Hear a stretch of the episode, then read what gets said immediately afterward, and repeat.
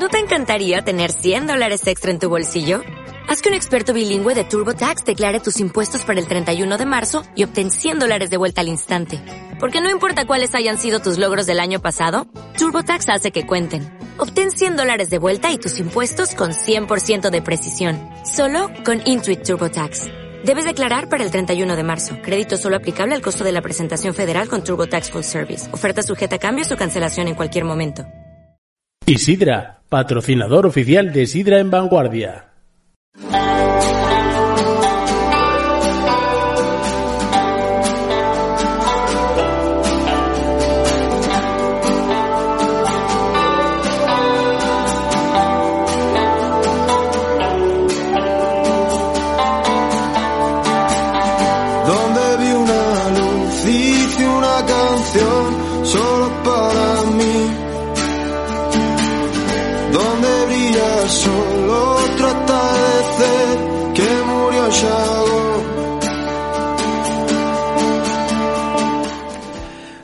Buenas tardes y bienvenidos un martes más a Sidra en Vanguardia, un programa que nos acerca un poco más al sector sidrero.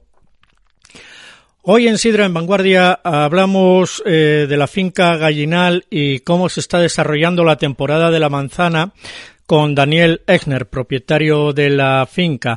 Hablaremos luego también con Ricardo del Río y conoceremos un poquito más desde dentro la buena cofradía de los iceratores de Asturias.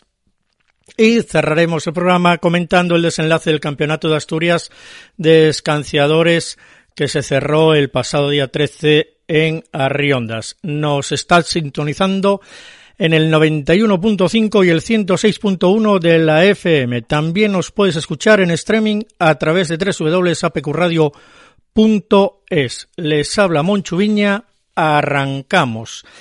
Eh, arrancamos y queremos conocer de primera mano la finca gallinal, una finca joven y, y, la queremos conocer en la voz de su propietario Daniel Exner. Daniel, muy buenas tardes. ¿Qué tal? Buenas tardes, Monchu. ¿Cómo estás? Muy bien, muchas gracias por, por atender nuestra llamada. Eh, eh, la finca Gallinal es una finca eh, relativamente joven, ¿no es cierto? Lleváis poco tiempo en este mercado. La finca. Pues eh, sí, a ver, así es en parte. Nosotros, eh, con, nosotros digo la familia, ¿no? La familia Sí. Exner, compramos la finca en 2015.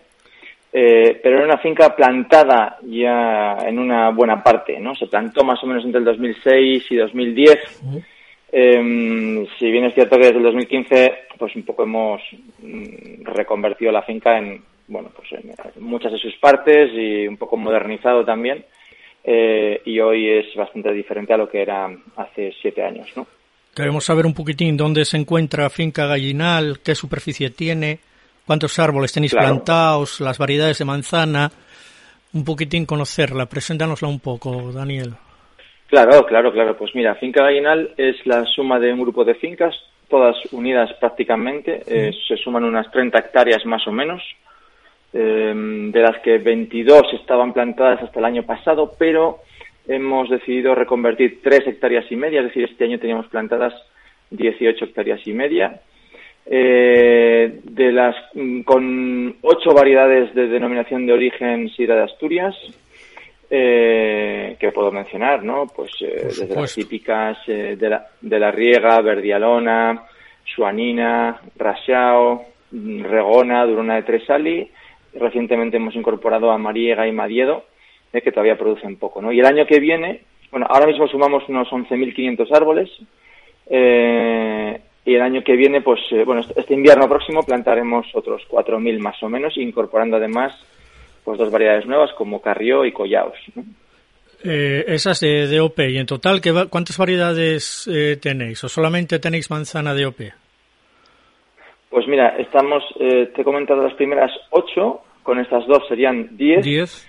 y aparte y aparte tenemos eh, pues un par de variedades que no estarían en la DOP y luego tenemos también eh, 17 variedades extranjeras eh, que trajimos a modo de exposición, un poco entre pues entre tres y cuatro árboles de cada variedad para ver cómo se comportaban es como un escaparate, ¿no? A modo de cómo se comportaban en nuestro entorno, clima y suelo. Y luego también somos finca experimental para el Serida, eh, donde en un espacio de unos 3.500 metros cuadrados eh, tenemos pues 320 árboles de 19 variedades de mejora, eh, de mejora genética, que, que, ya la denominación ha incorporado a su, a su libro de variedades. ¿no? Digamos que son variedades em, eh, preparadas en la finca para, para ver cómo crecen eh, y de esa manera em, potenciar su producción o su, o, su réplica o su injerto eh, en, otros, en otras fincas.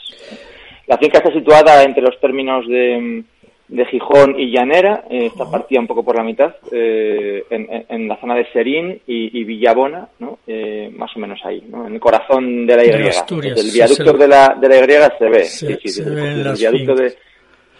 Sí, sí, sí. ¿Y cómo está siendo la cosecha este año? Porque este año no hay más que protestas, eh, no hay más que enfados, no hay más que... ¿Está siendo buena, mala, regular, lo esperado? Pues es muy, es muy buena pregunta. La verdad que te diría que no hay ningún año en el que no hay algo de polémica, algo de, de protesta, ¿no? Eh, pero, pero sí te diría una cosa con cierta rotundidad. Yo creo que hay un antes y un después de la cosecha del 2022. Eh, eh, o, o, debería ser así, ¿eh? o debería ser así. Es decir, ha sido un año muy complicado en todo lo climatológico, fundamentalmente, que unido a la vez que de forma, a la becería que de forma normal tiene el manzano, ¿no? Entre años pares e impares, uh -huh. pues digamos que, que, ha confluido en un final de cosecha, pues eh, desastroso en general, ¿no? En general, eh, a, a, nivel sector, ¿no? Nosotros, eh, con transparencia total, te puedo decir que hemos, nuestra cosecha se ha repetido en un 38%, es decir, el 38% de la cosecha del año pasado se ha repetido este año. Eh, eso podría parecer eh, pues como empresario, ¿no? Por así decir, un, un número desastroso. Eh, viendo cómo ha ido las cosas por ahí, eh, pues estamos bastante contentos. Y dentro de que hemos, eh, bueno, eliminado pues tres hectáreas mm, largas de, de, de, finca y luego que hay zonas que, que con unos cuidados especiales que llevamos manteniendo en los últimos, pues digamos, cuatro años, tres años, incluso más reciente que hemos plantado, pues vemos una luz eh, muy interesante, no solo para nosotros, sino para, para el futuro del sector, ¿no? Que, que, de hecho trasladamos así a la denominación y a la consejería para que un poco se fijen en esta reconversión. Digo que hay un antes y un después porque en este año, pues porque yo creo que este año no ha sido solo el cosechero quien se lleva las manos en la cabeza, sino también el elaborador, que ha visto cómo no ha tenido no solo manzana suficiente de aquí, sino de fuera, por un sí, problema climatológico, etcétera. Es un año bastante malo porque además no solamente no solamente la poca manzana por ser año par, sino que también el clima afectó bastante en cuanto a plagas. Se están quejando bastante también de las plagas este año que desde desde desde el Consejo hablan de un 20% de, de cosecha, ¿no? Que la plaga también hizo mucho mucho daño. Sí, sí, estoy totalmente de acuerdo. Y además, eh, nosotros tenemos cuantificados, nosotros medimos un montón de cosas, ¿no? Eh, de principio a fin de cosecha, eh, por, por zonas de finca, etcétera. Y sí, sí, sí podría estimar también que entre un 15 y un 20% de la cosecha se ha perdido por, por culpa de plagas, eh, es cierto. Sí. Y, y las plagas no son otra cosa que la confluencia de las condiciones climatológicas que tenemos, eh, calor, sol, humedad, etcétera, eh, y probablemente eh, la ausencia de tratamientos efectivos, ¿no? Uh -huh. que, que, en otros sitios igual funcionan mejor y, y nosotros pues en Asturias eh, nos resulta más complicado, pero bueno, es un poco todo, pero es verdad, ha hecho daño también, sí. Vosotros habéis apostado por centrar los esfuerzos en mejorar la eficiencia invirtiendo en sistemas para tratar de paliar la becería, como son la fertirrigación y la poda intensiva. ¿Qué medidas son las que se toman? ¿Cómo se consiguen, lo, eh, eh, se consiguen los resultados esperados con, con, con, estas técnicas, Daniel? Mira, cada año, cada año aprendemos, eh, sí. aprendemos algo nuevo. Eh, somos un poco unos recién llegados a, a, este mundo, pero es verdad que invertimos mucho en, como has comentado, en la fertilización. Realmente tenemos 15 hectáreas, eh, no, 17 hectáreas ya de las 22, ahora 19, eh, con, con, riego por goteo, es decir, es un, número importante, cubrimos casi, casi toda la, la zona. Em, invertimos mucho en poda, incluso con una prepodadora, pero además dedicamos pues, prácticamente tres meses muy intensivos a la poda. Eh, creemos que eso es muy, muy importante para equilibrar el árbol, estructurarlo. Es un sistema de paliar becería importante. Pero lo que hemos aprendido más recientemente y como consecuencia de las últimas plantaciones que hemos hecho, tiene mucho que ver con el marco de plantación. Eh, el marco de plantación, que básicamente es la distancia o la cantidad de árboles que incorporas en una zona determinada, ¿no? Árboles por hectárea o árboles entre en una distancia de unos metros a otros. Ese marco de plantación determina mucho también el manejo de la finca, de la propia finca, ¿no? Y el manejo ayuda mucho también a, bueno, pues a cómo, cómo consigues tener más o menos árboles de mayor o menor tamaño y cuidarlos para que para que el año siguiente pueda ser, bueno, pues puedan repetir mejor. Son técnicas que, que las están utilizando en Europa. Ellos también tienen, fuera de, Asturias, también tienen el problema de la becería, o menos, está más controlado, más equilibrado con estas técnicas. ¿Por qué nosotros seguimos dependiendo, hablo en general, no en la finca en particular, por qué seguimos eh, dependiendo tanto de la becería y no le metemos un poco más de mano?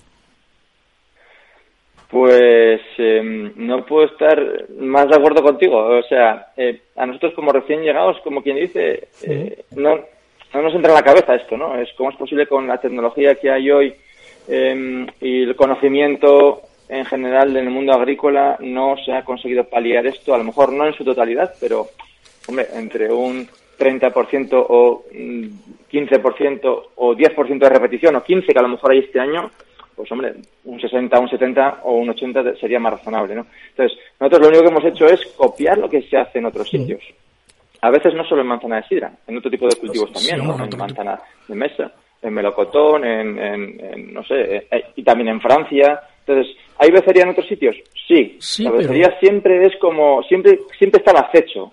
Pero está al acecho si no haces tus deberes.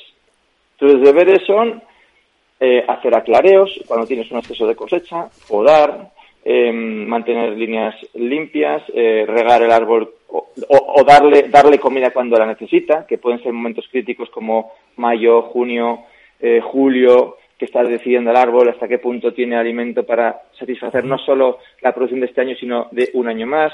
Yo no soy técnico, yo esto solo lo he ido aprendiendo con estos años.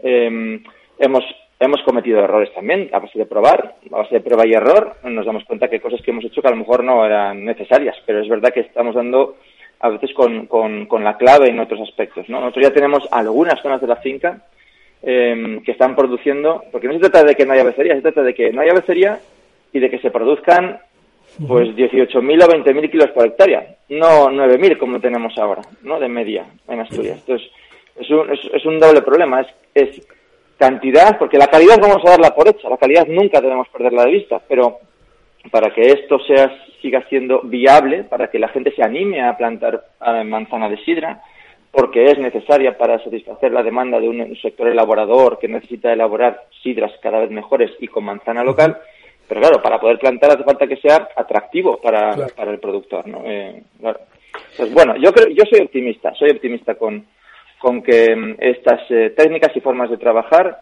van a dar sus frutos. También sería necesario que mm, desde la denominación o desde la consejería eh, tuviesen claro que las líneas a seguir a lo mejor son diferentes de las que se estaban haciendo hasta ahora, ¿no? Eh, y no hay que tener miedo en, en, innovar y en, Por supuesto que no. bueno, dar pasos, eso. pasos hacia adelante. Y hablando de la calidad, ¿qué calidad de sidra esperamos este año? Porque hay poca manzana, pero eso no es sinónimo de mala calidad. O sea, la cosecha es corta, pero no mala. ¿No? Pregunto. Exacto, exacto. Em, por la información que tenemos nosotros ahora, em, a ver, de hecho suele ser a veces lo contrario, ¿no? Menos manzana.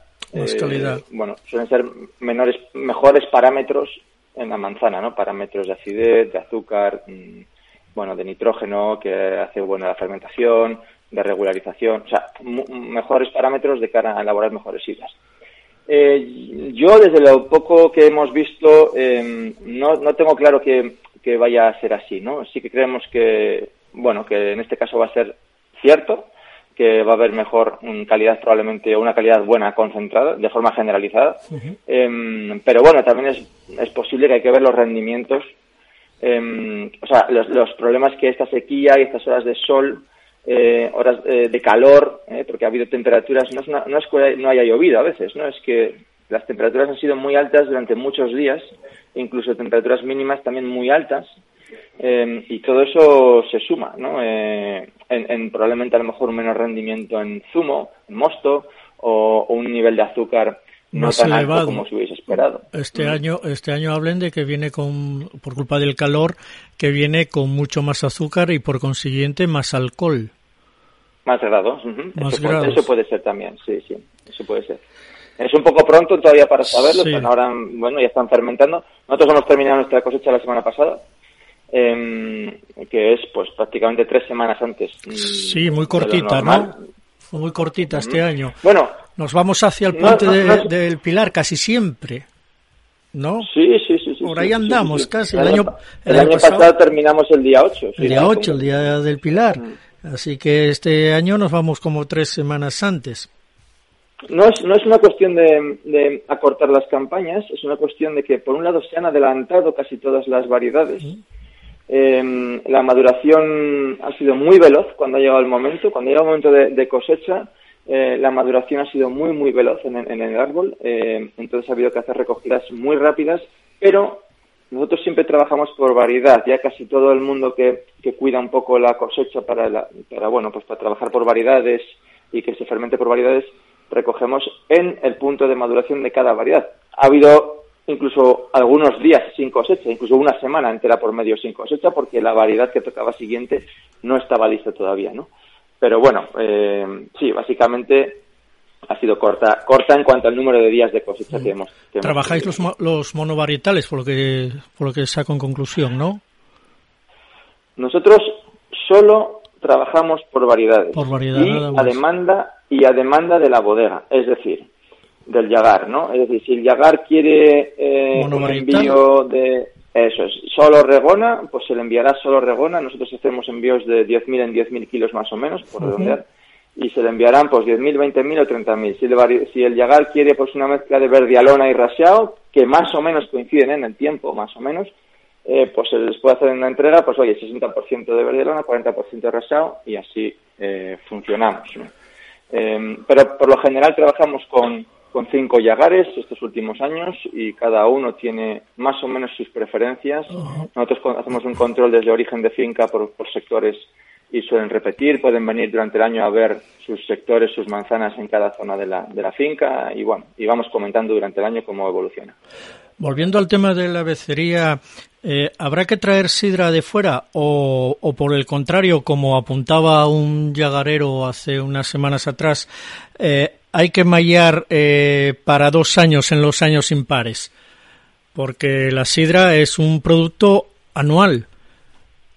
Sin embargo, cuando Pues, tenemos cosechona hay excedente y cuando tenemos cosechina, ¿habrá que recurrir afuera o habrá que trabajar para dos Bueno, yo años, creo Daniel? que sí, yo sí, a ver, yo creo que, que por un lado lo suyo es trabajar año a año, ¿no? Lo suyo es Ujú. trabajar año a año. Que no está, que no es que no es equivocado decidir em, eh, tener más en bodega porque quiero tenerlo más tiempo en depósito porque a lo mejor me aporta algo pasado un año la sidra. Bueno, eso puede, eso puede ser una decisión estratégica o de mercado, eh, pero bueno, lo suyo es elaborar cosechas año a año y eh, trabajar la, manzana año a año. Vale. El origen del conflicto viene, pues precisamente porque los años pares de poca cosecha o obliga a los yagares a comprar la manzana fuera o el mosto fuera o si no incluso la sidra fuera em, pero yo estoy seguro que eso no es lo deseable para ellos los yagares no quieren realmente comprar la manzana fuera Eh, vamos quiero suponer que es así que si toda la manzana se hiciese en Asturias la comprarían en Asturias no somos capaces de satisfacer esa demanda que ya lo intentaremos, ¿eh? Eh, si, nos, si nos dejan lo intentaremos.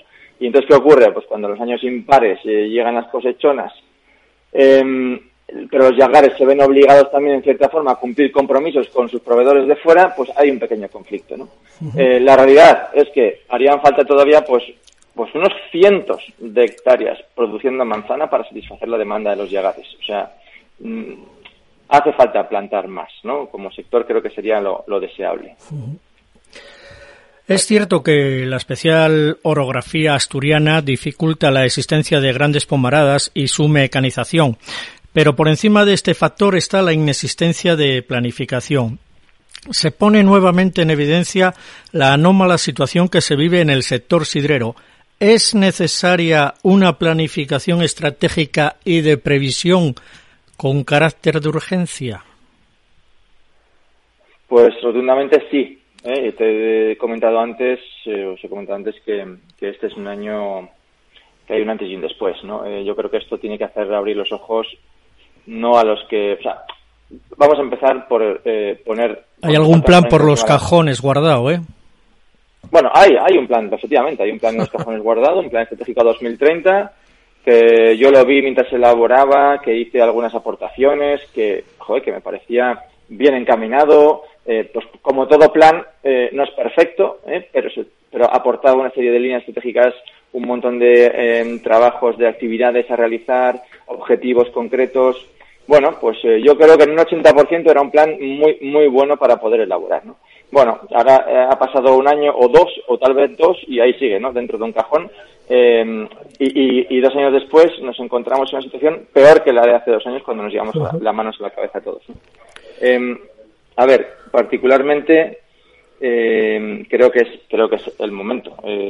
otra vez más tenemos esta oportunidad y como creo que tanto productores como elaboradores lo que lo que han hecho es despreciar la manzana, lo digo así crudamente, ha habido un desprecio de la manzana que yo no entendería o no entiendo si soy un elaborador de vino. Eh, un elaborador de vino en Rioja o en Ribera seguro que saben perfectamente lo que se juegan cuando su materia prima eh, no está funcionando bien, se juegan mucho, pues lo mismo pasa en los, en los llagares de en los llagares de sidra, ¿no? En cierta entrevista te había leído que, que esta bebida se debería de homologar a la del vino con mejor conocimiento de las variedades. Totalmente. Estás eh, ligando un poco la, la sidra queriendo llevarla al terreno del, vino. A ver, la sidra tiene una cosa que no tiene el vino, una cosa buena que no tiene el vino. Es un producto natural, 100% fermentado de fruta, pero de menos grado alcohólico. Luego ya tiene una ventaja frente al consumidor contra el vino. Es así de sencillo. El consumidor está buscando hoy productos con menos grado alcohólico, solo hay que ponerlo encima de la mesa. Eso sí, hay que ponerlo encima de la mesa con la calidad suficiente, en el momento de consumo adecuado, etcétera. Ahí hay mucho, mucho trabajo que hacer, ¿no? Eh, desde la parte desde la parte del marketing, la comercialización, etcétera. Pero la realidad es que contamos con un producto muy bueno. Lo que pasa que lo que pasa que eh, eh, eso, no despreciemos la manzana, ¿no? Entendamos qué es la manzana, cuáles son esas variedades que queremos hacer. Cada bodega debe elegir, cada llegar debe y puede elegir qué variedades le gusta para hacer su sidra de forma eh, personalizada, eh, pues, o, mezcla, o por variedades, o, bueno, ahí está la personalidad de cada uno. Ahí es donde pueden hacer las sidras de diferentes calidades, diferentes precios. Em, cuando se habla del precio de la manzana o se habla del precio de la botella de sidra, pues partimos de una premisa que creo que está equivocada, que es que todo es igual. Pues no debería ser, ¿no? No, no, no es igual la manzana de la finca A que de la finca B si una manzana se ha cuidado durante el año o si no se ha cuidado. O de la bodega que a él ha decidido fermentar eh, unas variedades concretas porque tiene ese conocimiento y sabe lo que ocurre y puede repetirlo que la que no lo hace, ¿no? Y mezcla un poco en función de lo que le hayan traído sin tener muy bien claro qué variedades han llegado al, al llegar, ¿no? No tiene por qué ser la misma sidra ni valer lo mismo. Y no tenemos por qué echarnos en la cabeza si hay sidras de 5 euros y medio y otras de dos y medio. ¿Por qué tiene que ser toda la sidra igual o la manzana igual? ¿no? Pues bueno, yo creo que por un lado sí, sí debemos, o sea, sí que hay camino para recorrer y por eso soy muy optimista. Eh, y por otro lado sí que animo a que, a que todos eh, en esta cadena que es la sidra, ¿no? desde el productor, elaborador, consumidor, hostelero, etcétera, eh, traten de averiguar más sobre la manzana, sobre la materia prima que hay detrás ¿no? de, las sidras. Qué difícil me lo pones. Qué difícil me lo pones. Eh, Finca Gallinal participa en el Grupo Operativo Manzano de Sidra de Asturias. Está orientado a la mejora de la productividad. ¿Se están obteniendo algunos resultados? Pues sinceramente ese grupo operativo quedó, quedó paralizado. Quedó paralizado en porque, nada, ¿eh? sí. porque fíjate. Bueno, pues porque se, se, gestionaba desde el SERIDA, era con unas ayudas de unos fondos europeos, estaba bien orientado. ¿eh? Yo creo que el propósito era precisamente ese, ¿no? Ver qué hacer, cómo, cómo, cómo ligar las, las condiciones climáticas para ver qué variedades proponer, en qué. Bueno, había, un, había una orientación muy buena desde la parte técnica, ¿no? Eh, pues quedó, quedó, digamos, abandonado, ¿no? No se consiguió avanzar o presentar, eh, bueno, pues en condición, ¿no? Para poder avanzar. Una pena, ¿eh? eh pero bueno, eh, lo bueno es que, bueno, ahí, ahí, dedicamos un tiempo, unos cuantos, y, y no, no, yo sé que yo insistiría, yo creo que hay oportunidades para seguir haciéndolo otra vez, o sea, ¿no? sí, hombre, era, era, era, una apuesta, era una apuesta porque además sabemos que eh, la demanda que supera la producción, sabemos que esto es previsible, teníamos que poner los medios y era, bueno, era un, un algo que, que apostaba también por la, por, por, por el sector. Eh, decía antes que Finca Gallinal vosotros es relativamente joven. Daniel, ¿cómo es entrar de lleno en este sector con actores tan consolidados? ¿Cómo se entra? ¿Codazos? ¿Con calidad? ¿Con materia prima? ¿Cómo te vas haciendo el sitio? A ver. Yo es personal eh, la pregunta. no. no, no, no, no. Es, eh, de hecho, yo creo que nunca nadie me ha hecho esta pregunta. O sea que es, es pertinente, está muy bien. Eh, y, y además, eh, yo animaría a que otros lo hiciesen también. Yo cuando enfocamos esto pensamos en, en, primero pensar en qué podemos aportar, qué podemos aportar nosotros que somos nuevos, recién llegados, ciertamente desconocedores de uh -huh. mucha de la historia de este sector, de la sidra y de sus productos, pero que por el contrario podemos venir con una frescura que nos da, pues a lo mejor el conocimiento de otros sectores en los que hemos trabajado o de otra forma de trabajar, ¿no? Y entonces por ahí lo orientamos un poco, eh, con, dando respuesta a la pregunta de ¿se puede hacer algo diferente tanto, tanto desde el punto de vista de la producción de manzana como en la elaboración o comercialización de sidra? Y la respuesta que nos dábamos es sí, se puede, ¿no? Se puede, pero no se puede porque nos lo vamos a inventar todo desde el principio, no. Se puede porque, porque en otros sitios hacen ciertas cosas que pueden ser muy útiles, otros sitios me refiero al vino, sí. eh, yo qué sé, pues eh, otras bebidas, otras zonas, etcétera, ¿no?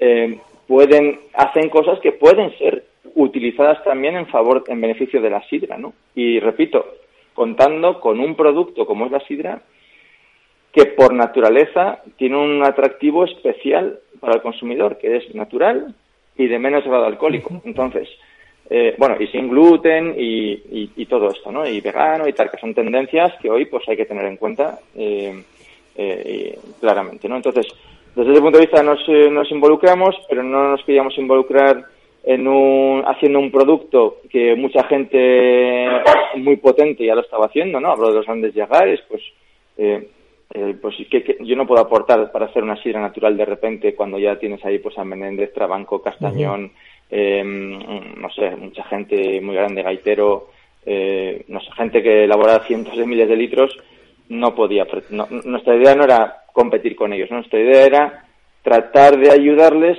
a que trabajen en elaborar mejores sidras. ¿Cómo? Dándoles más conocimiento sobre la materia prima con la que trabajan, ¿no? Uh -huh. eh, dándoles herramientas, ¿no? Pues venga, pues entregas monovarietales, medi eh, productos medidos, y luego, por otra parte, pues hemos hecho un poco nuestro nuestro pinito en el mundo de la elaboración de la sidra con un producto orientado tipo, a otros mercados. ¿Qué tipo es el que elaboráis vosotros, Daniel?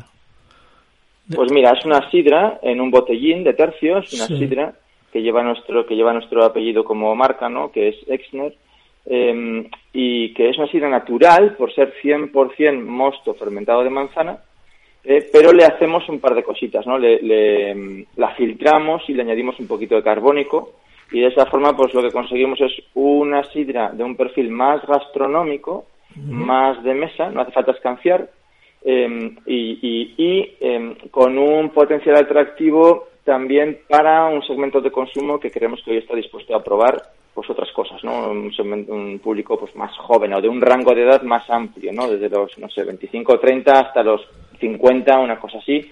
Eh, y sobre todo orientado a otros mercados, ¿no? Pues resto de España e internacional, ¿no? Eso es un poco lo que hemos hecho desde hace tres años y bueno, ahí vamos poco a poco también. Con esto es con lo que persigues incorporar la sidra a la gastronomía diaria, algo que aún no se ha producido y eso que el incremento global en el consumo de sidra parece alentador, cada vez se consume más. Eso es correr riesgos. Em, correr riesgos. Eh, ¿Qué parte te refieres? ¿La de elaborar un producto? Sí, elaborar un producto eh, eh, que es sidra. Aquí no sé por qué nosotros no somos capaces de poner la sidra encima de la mesa, aunque se intentó con la con la sidra filtrada o la sidra de nueva expresión, pero mm, vamos a los restaurantes asturianos y nos encontramos o bien la sidra espumosa o bien la sidra de escanciar. No tenemos esa sidra de mesa. No nos arriesgamos, no nos atrevemos, no tenemos público para ello. El producto no se viste para eso. ¿Por qué no estamos encima de la mesa? ¿Los vascos están? sí, bueno. Eh, yo creo que hace más ruido del que realmente tiene en efectividad. ¿eh? Eh, a ver, yo creo que esto tendría otro programa o dos para hablar de ello y me parece un tema muy interesante porque, por, lo mismo, ¿no? Porque, por un lado, el potencial del producto existe, eh, tal vez lo que hay que hacer es el producto, o sea, o los productos para que sean, para que tengan ese atractivo. Em, eh, los vascos, ya que lo has mencionado, lo que tienen es una gastronomía muy potente, ¿no? Entonces, cuando digo potente, es muy internacional, con una imagen de marca mm, muy, muy buena y muy reconocida y lo que hacen es, debajo del paraguas de su gastronomía, incorporan una serie de productos eh, y los llevan, los arrastran ¿no? a diferentes sitios. No tira el producto por sí solo, simplemente se meten debajo del paraguas de la gastronomía y consiguen llegar donde otros no llegan o no llegamos, ¿no? Bueno, eso es una estrategia que es muy inteligente, vale, pero al final quien tiene que responder es el producto, al final, ¿no? Y bueno, no creo que no creo que ellos lo estén haciendo mejor que, nosotros, ¿no? Pero bueno, también están y al final al final todo esto depende de la voluntad de unos pocos que se que como decías tú pues se atreven dan el paso invierten arriesgan arriesgan unos pocos pues claro unas pequeñas unas pocas bodegas que tienen o más capacidad o más músculo o o menos miedo, o yo qué sé, ¿no? Yo creo que menos miedo. sí, dan ese paso, porque el producto, a ver, hay que trabajarlo. Yo creo que mm, no es fácil hacer un espumoso que compita con los cavas, no es fácil hacer eh, una sidra de mesa que compita con, yo qué sé, con vinos blancos eh, eh, de aperitivo, o yo qué sé, imaginemos el chacolí o los albariños, o, no es fácil, ahí hay productos ya. Pero cuando piensas en las calidades, yo creo que se puede lograr, ¿no? Lo que pasa que y, luego no cometamos un error que a veces ocurre, ¿no? Que es, eh, ya tengo un producto, lo pongo en el mercado. Eh, sin a lo mejor haber filtrado un poco si ese producto está a la altura eh, de lo que el consumidor quiere, porque al final tiramos tierra sobre nuestro tejado. sacas un producto, creas una marca, sales al mercado, resulta que no está a la altura que tú piensas y luego, claro, remar contra corriente es muy difícil. Cuando has cargado una imagen mediocre, eh, pues a veces es complicado volver, ¿no? Pero bueno, yo creo que eh, ahora, ahora hay unas bases ya de investigación en algunos yagares que yo creo que, que sí lo van a, que sí lo van a hacer, ¿no? En Asturias y en el País Vasco. Entonces, ojo ahí porque porque la competencia fuera pues también va a ser muy dura. Por supuesto. Y ya para concluir, eh, el consumidor de sidra en la región está envejecido. ¿Qué tenemos que hacer o cómo debemos de hacer para acercar al público joven que se nos están escapando con la cerveza y otros? Pues, pues acabo de dar algunas pistas. Em, Correr eh, riesgos. Yo creo que hay formatos... Ah, siempre, eso siempre. No, pero yo creo que hay formatos, yo creo que se puede trabajar en los formatos de producto.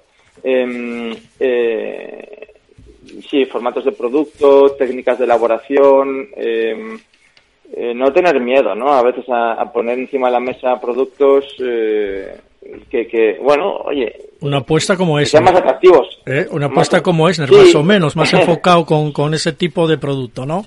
Que no tanto la botella verde. pero es que la botella verde hay que mantenerla, que si no la perdemos. Sí, no, no, pero ojo, no, pero ojo, una cosa no quita la otra. Entonces, la botella verde es, es, es, es emblema, es historia, es eh, lo que respira, ¿no? Eh, la sidra de Asturias y siempre debe estar al frente. Pero eh, si cuidamos el producto y detrás lo arropamos con algo de innovación, no en ese producto, sino eh, en, en, otra gama de productos, enriquecemos toda la categoría en general, ¿no?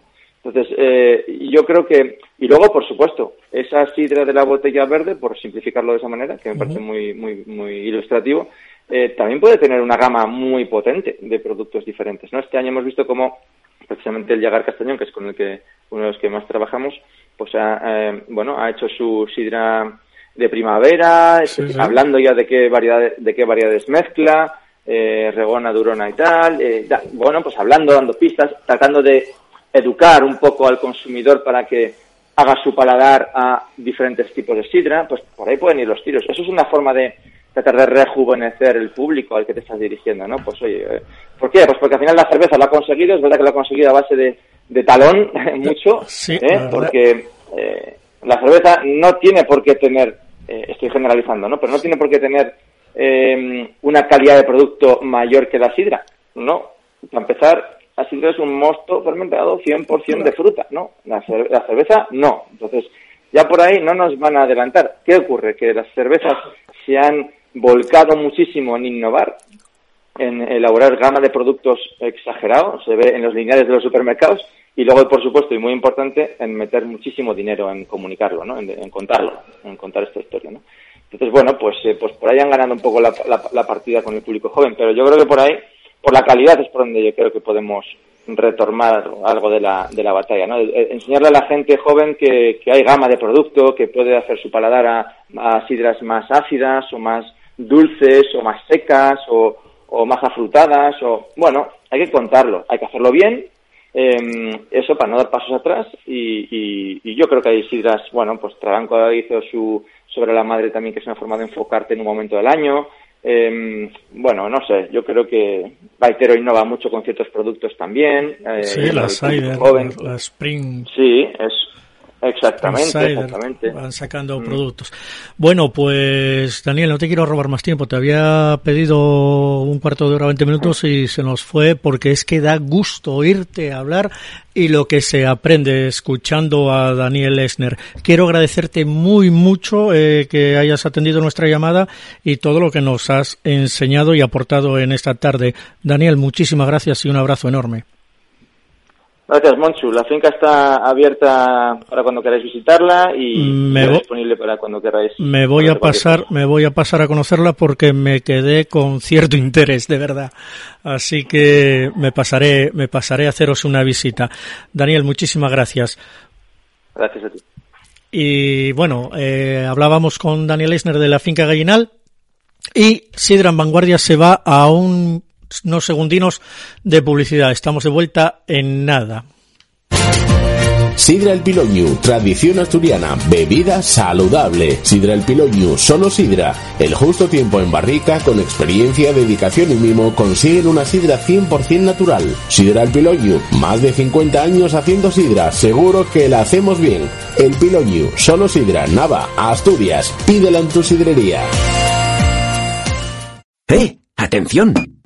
Cuando pidas una botella de sidra, recuerda, girar antes de escanciar. Comprueba que lleva la etiqueta que garantiza que es sidra de Asturias. Recuerda, girar antes de escanciar y a disfrutar. Sidra de Asturias. Y Sidra nos ofrece el espacio Hablamos de Sidra. Bueno, pues ya veis que fueron nada, unos segundinos para unos consejinos publicitarios. Estamos de vuelta. Estás escuchando eh, Sidra en Vanguardia en APQ Radio 106.1 y 91.5 de la FM. Dejábamos la conversación con Daniel Esner de la Finca Gallinal y os, eh, os vamos a hablar un poquitín ahora de los, los protectores de la sidra. Quiero presentaros a Ricardo del Río de la Buena Cofradía de los Ciceratores de Asturias. Ricardo, muy buenas tardes. Hola, buenas tardes. Eh, queríamos conocer un poco la buena cofradía de los Iceratores de, de Asturias. Eh, la buena cofradía de los Iceratores de Asturias nació en Nava el 7 de marzo de 2013. Es relativamente joven esta cofradía. ¿Con qué intención o motivo se crea, Ricardo?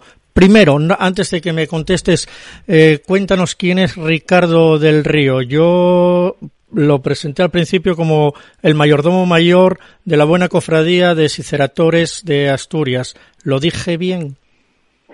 Sí, sí, bueno, el mayordomo es el, mm, hace las funciones del secretario. Ajá. ¿eh? El secretario de la cofradía. Pues el secretario, eh, Ricardo del Río, es quien nos va a contar un poquitín la, la buena cofradía, qué es y qué hacen. Eh, Te preguntaba con qué intención o motivo se creó esta, esta buena cofradía de los ciceratores. Mira, pues, pues hombre, hay muchas cofradías en Asturias, ahora somos un total de 17 y por supuesto no podía faltar la cofradía de la sidra. ¿eh? Y entonces, bueno, pues a raíz de una serie de reuniones, gente de un poco del mundo de la sidra, de Nava, de Villaviciosa, bueno, en realidad de toda Asturias, pues decidimos fundar una, una es, no es más que una asociación eh, sin ánimo de lucro, de lucro astronómica, eh, y que gira en torno al mundo de la sidra, y lo que hacemos es acudir a las fiestas de otras cofradías y a todos los sitios donde esté la sidra por medio, pues que nos inviten a asistir, pues, pues llevando la representación de la sidra a todas partes, ¿no? Con lo cual, esos son los objetivos. Los objetivos que tiene la cofradía es eh, llevar la sidra a... Sí, bueno, darla a conocer a quien no la conoce, pues en todas sus expresiones, todos los tipos de sidra, ¿eh? pues, pues eh, este simplemente es reunirnos en torno a unas botellas, degustarla y darla a conocer. ¿eh? sois asociación gastronómica. Eso quiere decir que bueno, además de la sidra, eh, también os reunís con un plato, no solo con la sidra. ¿Tenéis algo con platos con sidra o, o, gastronómico es en general?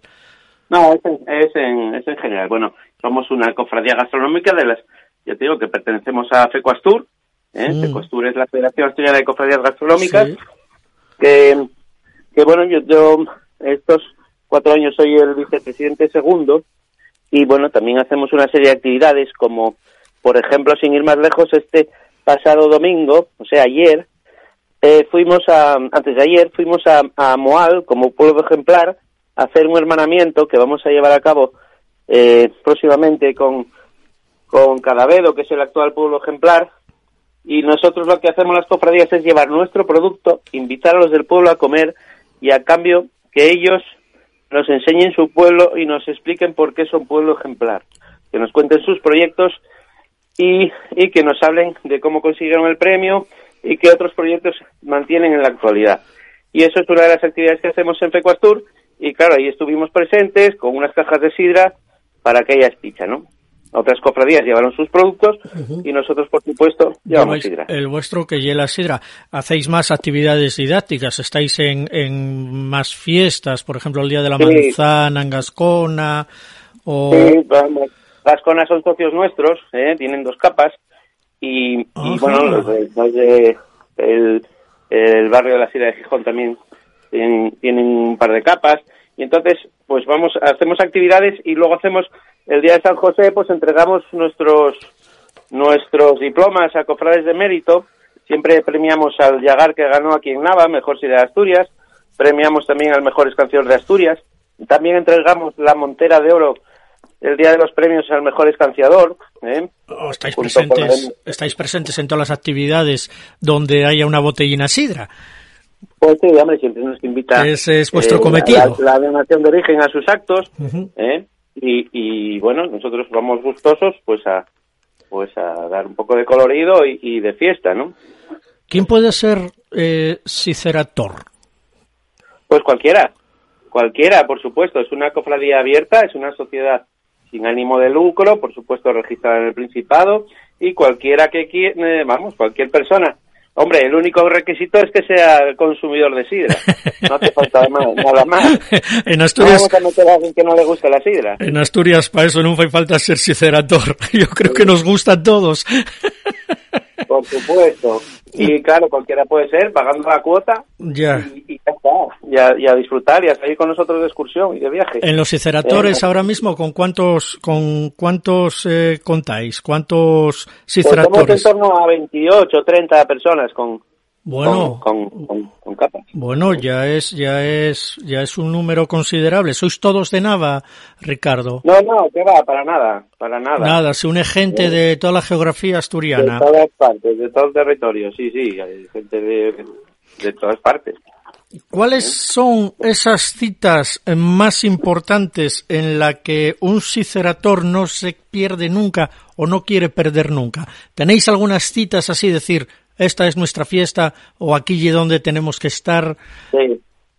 Pues por supuesto, el día de San José Sidrerú, que es el 19 de marzo, sí. ¿eh? que es cuando, cuando corchamos la barrica que llenamos el día del festival, el día del festival de la sidra, después de la entrega de premios a la mejor sidra, mm. nosotros llenamos una pipa con sidra de todos los yagares de Asturias, todos los que mandaron a sidra al concurso y de alguno más y en esa en esa pipa que siempre mantenemos ahí una una un, un sobrante de, de, de, sidra de, todos los llagares de Asturias está presente. Y luego hacemos un corchado con, con esas botellas y entregamos los, los premios el día 19 de marzo. Y luego cada dos años en los años impares se celebra el gran capítulo que es cuando invitamos a cofradías de toda España y cuando nombramos a nuestros cofrades de honor ¿Eh? Aquí ya tuvimos el placer de recibir a Víctor Manuel, entre otros, ¿eh? a Lizardo Lombardía, al Club de Guisanderas, pues mucha gente que fue reconociendo, eh, fueron recogiendo esos, esos honores y esos diplomas. Y ese gran capítulo lo hacéis cada cada cada dos años, cada dos en años, en años impares y lo hacemos siempre en noviembre cuando están los yagares mayando, es cuando no huele a sidra dulce y cuando la gente puede probar sidra dulce y ver cómo se cómo se elabora nuestra nuestra bebida. Es que esa, ese mes está escogido a propósito. Pues sí, lo hacemos eso a primeros de noviembre y, y bueno, siempre lo hacemos celebrando una espicha, pero bueno, siempre hacemos una o dos visitas a, a Yagares para, para probar la sidra del Duero. Y el asuntábense, ¿qué es eso? ¿Qué es el asuntábense? Porque ya nos contaste lo que es la pipa, eh, el llenado con todos los participantes. La pipa, se llena el día del festival y el día de San José se, se celebra el asuntábense. ¿eh? que es nuestro San José Sideru, que era la fecha tradicional en la que comenzaban los yagares antiguamente a, a corchar y a hacer speeches y entonces lo celebramos siempre el día de San José, caiga de lo que caiga. ¿eh? Y, y bueno, ahí es donde eso, te digo que nombramos siempre a por lo menos a tres cofrades de Meri. ¿Y salís con el ayuntamiento, salís a Yagares o no? ¿Tenéis vosotros vuestro sitio donde invitáis? Tenemos nuestra sede, es un Yagar en Nava, que es el Yagar de Lolina, un antiguo Yagar, que ahora es un, es un Yagar bueno, municipal, y ahí es donde cada cofrade lleva pues lleva una, un tipo de comida para convidar a todos los asistentes. Pues unos ponen en tortillas, otros empanadas, otros boroña, bueno, lo que, lo que toque. Y, no, y los cofrades de la sidra invitamos a todos los asistentes a, a una espicha y a una pequeña ceremonia de entrega de, de diplomas. Jole, pues vaya, vaya maravilla, da, da gusto llevar siempre en nuestra bebida emblemática a todos los sitios como, como bandera. Eh, Ricardo, quiero, el tiempo de radio es lo que tiene. Eh, quiero agradecerte muchísimo que hayas atendido nuestra llamada y que nos cuentes un poco lo que es la cofradía de los ciceratores, que sois de alguna manera eh, los embajadores de nuestra bebida más emblemática, ¿no? Bueno, pues hombre, pues sí, tampoco es que pretendamos tanto, pero claro que siempre. Bueno, pero lo sois. Llevamos, llevamos sidra y, lo que decías, la llevamos por bandera, ¿eh? Vamos a Fitur, vamos a ferias, siempre llevamos. Y cuando son grandes capítulos fuera de Asturias, pues hombre, no vas a llevar sidra para escanciar en, en, la ribera del Duero, en Rioja, ¿no? Que el protagonismo es de ellos. Pero siempre llevamos aguardientes de sidra o sidras de hielo para después en la sobremesa tomar un, un tupitín también de, de nuestra de nuestra bebida, de nuestra manera. Pero también hay que hay que promocionar esas cosas. Por supuesto que sí. Bueno, pues agradecerte muchísimo que me hayas concedido estos 10-12 minutos de radio para dar a conocer la buena cofradía de los iceratores de Asturias. Ricardo, muchísimas gracias por, por, tanto como nos enseñas. Gracias. Bueno, pues nos vamos un último minuto a publicidad y afrontamos la recta final. ¡Eh! ¡Atención! Cuando pidas una botella de sidra, recuerda, girar antes de escanciar. Comprueba que lleva la etiqueta que garantiza que es sidra de Asturias. Recuerda, girar antes de escanciar y a disfrutar. Sidra de Asturias. Sidra El Piloñu, tradición asturiana, bebida saludable. Sidra El Piloñu, solo sidra. El justo tiempo en barrica, con experiencia, dedicación y mimo, consiguen una sidra 100% natural. Sidra El Piloñu, más de 50 años haciendo sidra, seguro que la hacemos bien. El Piloñu, solo sidra, Nava, Asturias, pídela en tu sidrería. Isidra, patrocinador oficial de Sidra en Vanguardia. Estás escuchando Sidra en Vanguardia, afrontamos la recta final, estás escuchando APQ Radio 103, 106.1 y 91.5 de la FM y eh, quiero nada, hacer un pequeño repaso del Campeonato de Asturias de Escanciadores que ya concluyó.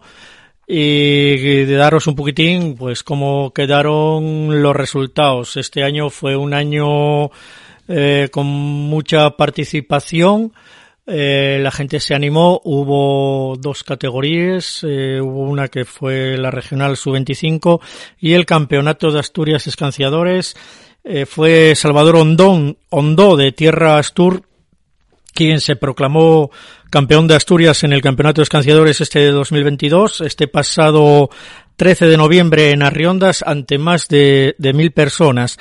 El guineano logra así su quinto título y ya es el escanciador con más campeonatos de Asturias tras ganar en Nava, Villaviciosa y Gijón y haber superado a Pablo Costales que contaba con cuatro victorias en su haber.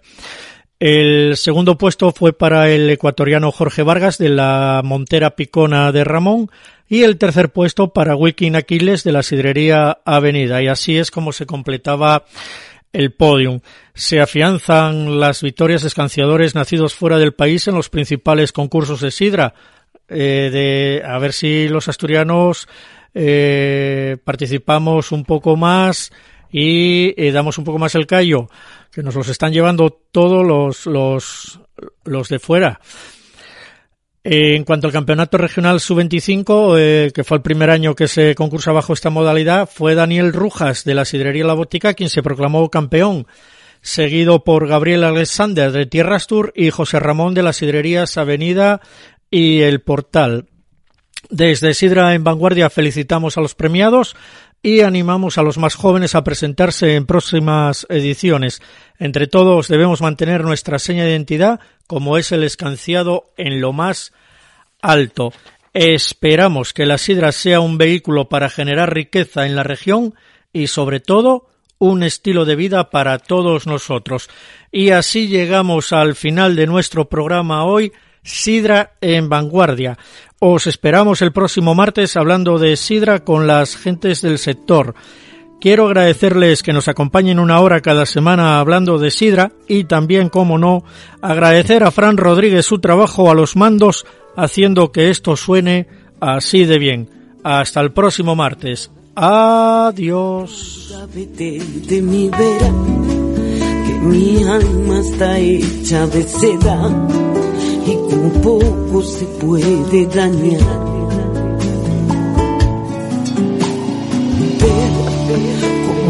Árbol crece de la tierra en mi silla tranquila y serena, dejando a la vida, dejándola pasar. Quiero ver